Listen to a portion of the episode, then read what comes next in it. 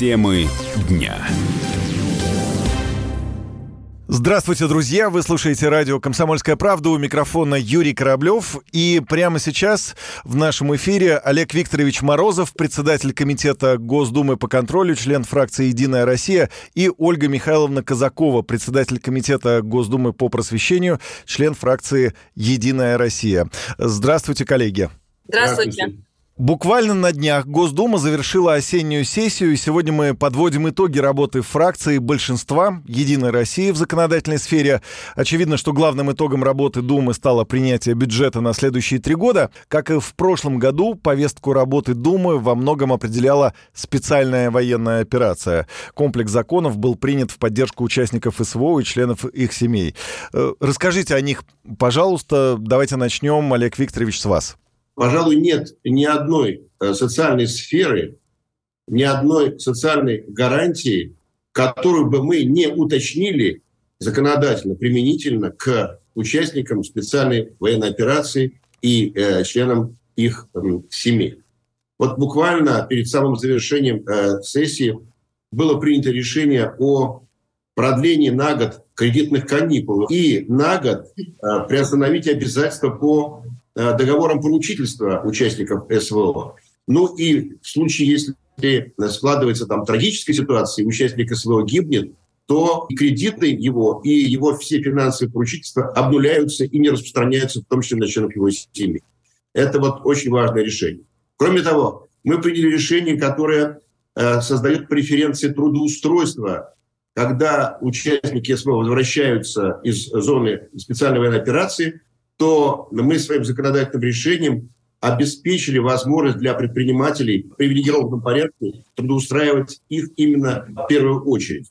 Кроме того, вы знаете, что приняты решения, которые касаются жилищного обеспечения семей военнослужащих. Члены семей военнослужащих, направленных в зону СВО и за пределы России, смогут продолжать пользоваться служебным жильем по прежнему месту службы мы приняли специальное решение, которое а, расширяет сферу действия закона о дискредитации участников СВО. Наше первое эм, решение законодательное касалось только, собственно, военнослужащих, которые туда попадают в зону э, специальной военной операции. А сейчас мы распространили это в том числе на добровольцев, а также организации и лиц, которые содействуют выполнению задач, возложенных на вооруженные силы. То есть сегодня сетевая деятельность по э, дискредитации не только самих участников, но и организаций, которые помогают бойцам, она сегодня пресекается законодательством и уголовным кодексом. Спасибо. Ольга Михайловна, хотели бы что-то добавить? Да, а, конечно, хочу добавить, уже с 1 сентября заработала та норма, которую мы приняли в части поступления в ВУЗы. И у нас а, практически 9400 человек в этом учебном году поступили в вузы именно по той отдельной квоте для участников СВО и для их семей. Почти 500 человек перевелось на бесплатное обучение по желанию. То есть все желающие, которые захотели воспользоваться этой нормой, они это сделать смогли. В связи с тем, что сейчас большой интерес к техникумам, колледжам, то есть среднему профессиональному образованию, интерес этот вырос. А, где-то действительно есть конкурс на определенные специальности. Мы пошли дальше и отработали еще эту норму. Сейчас у нас э, и сами участники СВО, и их дети имеют право на первоочередное а, поступление в техникумы и в колледжи. Поэтому мы считаем это очень такой важной нормой, потому что и среди участников СВО есть э, те бойцы, которые после того, как вернулись э, в гражданскую жизнь, э, допустим, хотят поменять свою специальность или приобрести какую-то новую и дальше таким образом социализироваться да, там, в трудовом пространстве. И мы должны предоставить все возможности. Ну и, конечно, это касается детей. Если ребенок участника СВО пришел поступать, для него все двери должны быть открыты. И мы мы исходим вот из этого принципа, что все проблемы в тылу э, должны быть решены, чтобы у наших бойцов там было спокойно сердце за то, что семьями занимаются, детям помогают.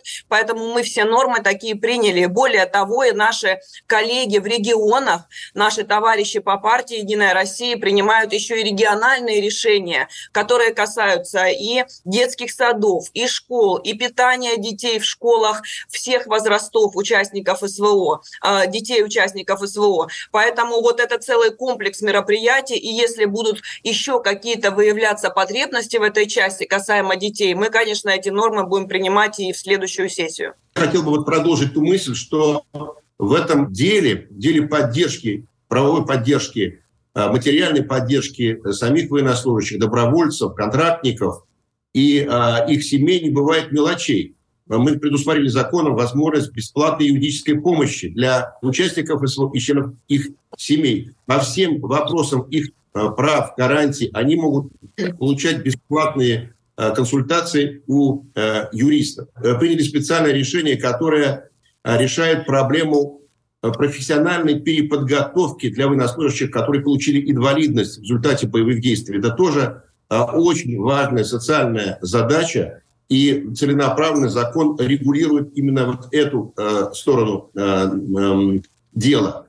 Есть также законодательная норма, которая усиливает социальную защиту вдов ветеранов боевых действий. Сегодня эту господдержку могут получить семьи независимо от состава семьи которой э, э, они потеряли э, кормильца или супруга. Ранее эта мера социальной поддержки распространялась только на одинокую вдову или вдовца, а сегодня это распространяется на любую семью в любом составе, если случается вот такая э, трагедия. Серьезные изменения впервые за много лет претерпел закон о занятости. И теперь он, как говорят законодатели, отвечает актуальным вызовам рынка труда.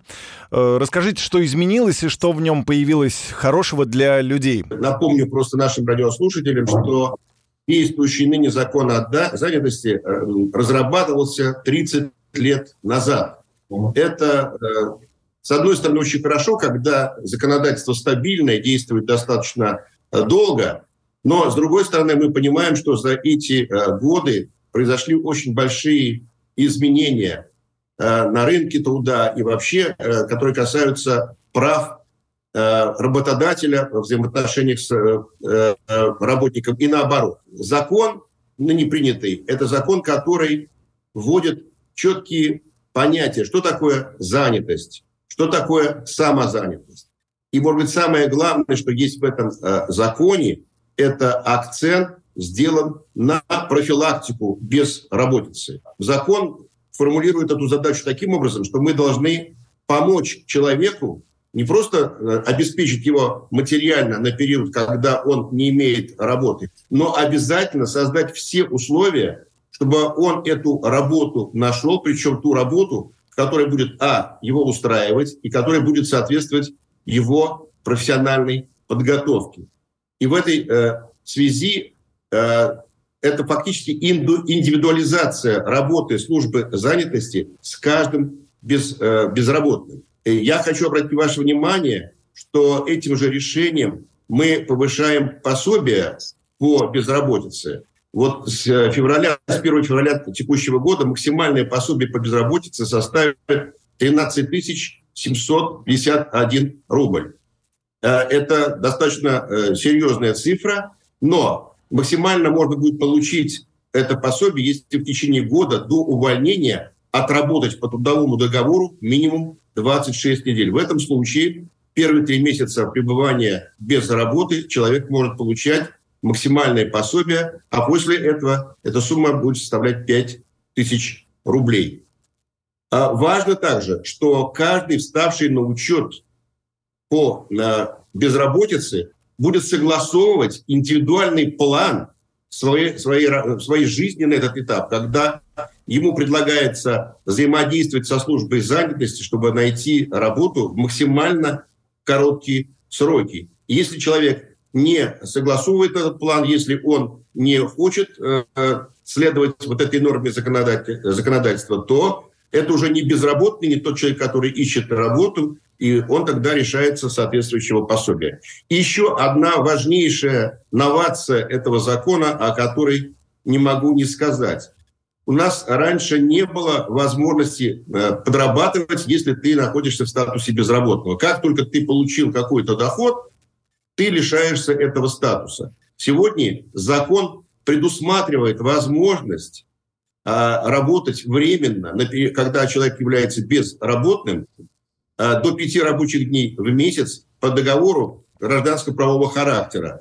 Понятно, что на время работы ему не выплачивается пособие, но тем не менее человек имеет право вот на, э, при помощи подработки таким образом обеспечивать себя на этот непростой период э, своей жизни.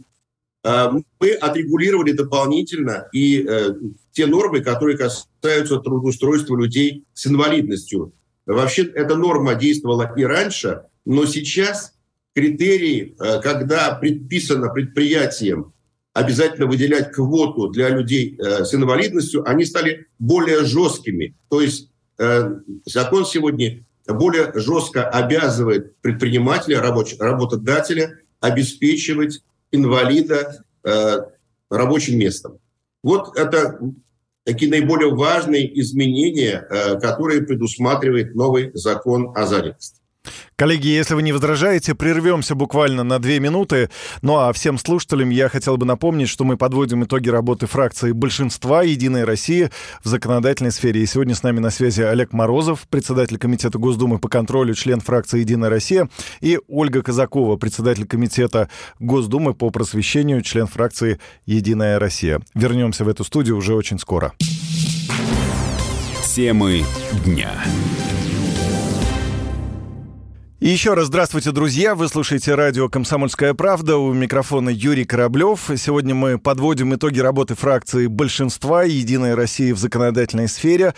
И со мной на связи Олег Морозов, председатель комитета по контролю, член фракции «Единая Россия», и Ольга Казакова, председатель э, Думского комитета по просвещению, член фракции «Единая Россия». Э, Ольга Михайловна, «Единая Россия» внесла изменения в закон об образовании. Они направлены на защиту прав учителей в школах. От кого нужно защищать наших педагогов и на что они могут рассчитывать? Мы когда работали над правовым статусом педагогов и проанализировали наш закон об, образовании, мы нашли те пробелы, которые касаются непосредственно баланса тех прав, которые есть у участников образовательного процесса. Ну вот, к примеру, а, значит, наши а, обучающиеся и родители, у них есть право на уважение человеческого достоинства, защиту от всех форм физического и психического насилия и оскорбления личности. Но такое право в отношении учителей учителей не было прописано. И это, конечно, абсолютно несправедливо. Считаем, что Педагоги должны чувствовать себя уверенно, должны чувствовать себя э, ну, ответственными и главными людьми, которые руководят именно образовательным процессом в школе. И поэтому для этого, конечно, мы должны все правовые нормы прописать таким образом, чтобы вот этот баланс прав, баланс обязанностей был э, четко определен в законе. Мы это сделали. Мы создали механизм, по которому педагоги теперь могут также обратиться в комиссию, которая создается в школе, и руководитель образовательной организация теперь обязан отреагировать на такую ситуацию и а, полностью защитить учителя, если действительно там, а, ну, как бы учитель был прав в этом, а, в этом плане. И еще мы дополнили закон об образовании такой нормой, как дисциплина, такая старая, знакомая, да, испробованная временами норма. Конечно, ученики должны соблюдать дисциплину во время урока. Тогда и учитель, на которого возлагается обязанность обязанность по качественному образованию, да, обучению и воспитанию э, наших учеников, конечно, они тогда смогут реализовать свою вот эту обязанность. Иначе, если каждый ведет себя как хочет на уроке, а с учителя мы требуем качества образования, то какие условия мы для этого ему создали? Поэтому мы вот э, говорим о том, что дисциплина в классе э, нужна, и учитель должен быть в этом плане защищен. Еще очень важную норму приняли также в законе в отношении наших педагогов. Это а, как федеральные, так и региональные органы власти сегодня могут принимать дополнительные а, гарантии соцподдержки для педагогических работников. Мы еще наделили этим правом и муниципалитеты, но это никак не а, как бы отменяет возможности федеральных программ, региональных программ, таких более масштабных программ поддержки в части наших педагогических работников. И еще один вопрос по школьной тематике. Госдума запретила детям пользоваться мобильными телефонами в школах. Как отнеслись к такому нововведению учителя и что по этому поводу думают родители? А, вы знаете, действительно, такая норма, которая вообще не оставила равнодушным никого. Все понимают, что телефон, он очень отвлекает. И, конечно, на уроке нужно заниматься уроком. Если у ученика в руках телефон, это никак положительно не влияет на образовательный процесс. Все это понимаем. Более того, с использованием телефона во время э, урока в школе а, зачастую возникало, это было, знаете, причиной очень таких э, неприятных историй, когда дети друг друга снимали в какой-то неловкой ситуации, когда учителя снимали в неловкой ситуации, потом начинались такие использовать весь этот материал в каких-то моментах, которые в дальнейшем могут быть связаны с травлей друг друга, и дети друг друга начинают травить этими видеосъемками, записями такими а, не, не самых, э, так скажем, не в самом выгодном ракурсе, когда они снимают друг друга. Поэтому, слушайте, все в один голос говорили, что с этим нужно заканчивать и принимать эту норму именно федеральную, потому что э, локально школы где-то принимали это решение, родители на это шли. Более того, у нас есть школы, которые приняли даже решение там и на переменах дети не пользуются и так далее. Мы же в федеральной, федеральном законе приняли норму именно про урок ну, то есть на уроке uh-huh. дети не используют телефоны. Единственное исключение – это какие-то экстремальные ситуации и связанные со здоровьем, жизнью и здоровьем детей. У нас есть детки, которые пользуются различными программами, которые есть в телефоне, связанные, например, с диабетом, а, ну и так далее, да, то есть то, что касается жизни и здоровья, здесь, пожалуйста, это нужно, это необходимо. Или, к примеру, ребенок приболел, и хочет сообщить об этом родителям. Никто ему не будет в этом препятствовать. Конечно, вот разумные такие вещи, а, которые нужны и необходимы, мы сохранили. Но когда это баловство, когда это соцсети, когда это игрушки, конечно, это все мешает, и родители нам говорили в один голос, слушайте, давайте хотя бы на уроках это прекратим. Но что же дети 24 часа в сутки находятся в каком-то непонятном нам пространстве дома, мы как бы еще можем что-то уследить, а в школе мы же не видим, где и чего, чем они а, заняты. Мы уверены, что они там занимаются делом. А получается, они сели на уроки, руки опустили под парты, и там кто, кто во что гораздо, да, кто играет, кто переписывается и так далее. Все не по делу. Поэтому эту норму нужно было принимать. Мы взяли на себя эту ответственность. Мне кажется, что это очень справедливо по отношению к педагогам, потому что у нас э, иногда педагогам приходилось каждый раз объяснять, почему нельзя. В этой школе приняли, а в этой не приняли. Тут хорошие получаются, там плохие.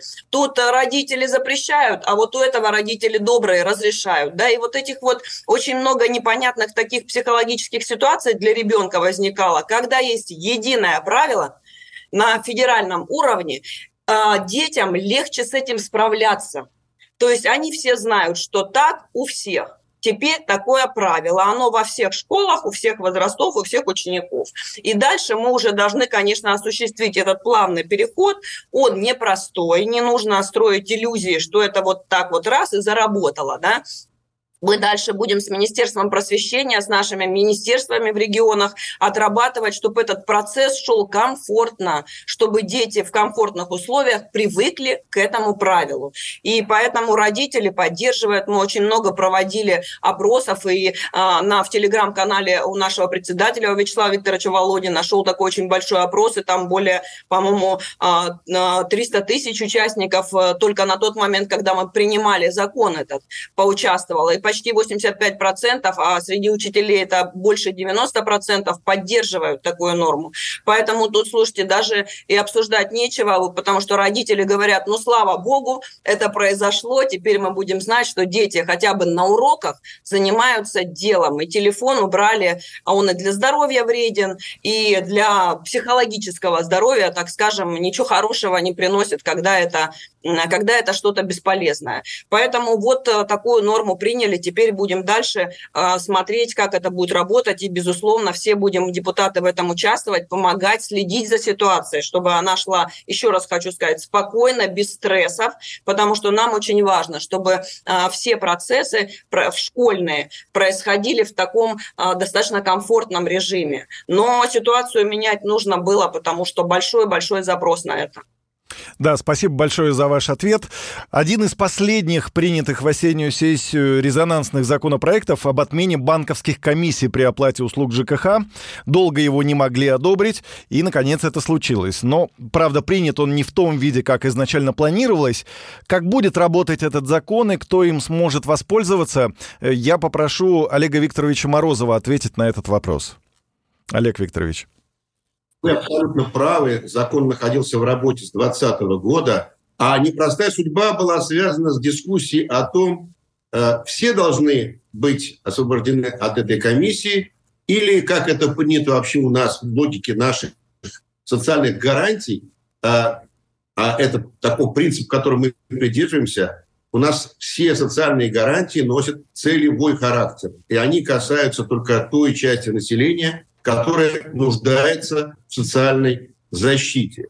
Поэтому дискуссия как раз к этому сводилась, и в итоге а, мы пришли к выводу, и эта точка зрения получила максимальную поддержку, что от этого платежа должны быть освобождены только а, те граждане, которые имеют право на социальную поддержку. В первую очередь это пенсионеры. Вы знаете, что когда этот вопрос обсуждался в кабинете у президента, он уточнил, сказал, да, все пенсионеры. Мы из этого исходим, что в том перечне, который составит правительство, я хочу обратить внимание, что перечень этих льготников составит правительство, так гласит норма закона. Но совершенно ясно, что главным получателем этой льготы будут все пенсионеры, а также некоторые другие незащищенные социально, слои, э, социально незащищенные слои населения, перечень которых составит правительство. Почему был избран именно этот подход? Потому что мы сохранили возможность э, вот этой, этой комиссии для платежеспособных, граждан, которые будут ее по-прежнему платить, потому что это та часть доходов банков, которые они направляют на создание информационных порталов, вот, гражданина для оплаты всех банковских услуг, это большие затраты банков, в том числе из этого источника но э, пенсионеры и другие льготники должны быть от этого платежа освобождены. Вот это решение и зафиксировано в законе. Коллеги, спасибо большое за ваши ответы. Всем нашим слушателям я хотел бы напомнить, что сегодня с нами на связи э, был Олег э, Викторович Морозов, председатель Комитета Госдумы по контролю, член фракции «Единая Россия», и Ольга Михайловна Казакова, председатель Думского комитета по просвещению, также член фракции «Единая Россия». Мы подводили итоги работы фракции «Единая Россия» в законодательной сфере. Спасибо вам большое. Спасибо. Спасибо вам. Спасибо. Всего доброго, до свидания. У микрофона был Юрий Кораблев. Темы дня.